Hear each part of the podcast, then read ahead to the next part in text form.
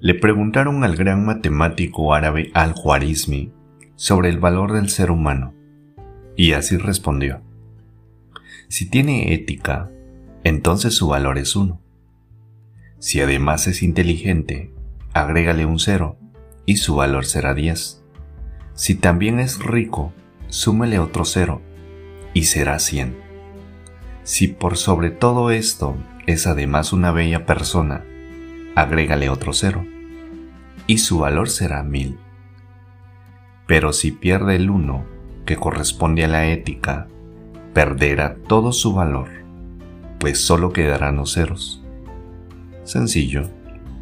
Sin valores éticos ni principios sólidos, no quedará nada, solamente delincuentes corruptos y malas personas.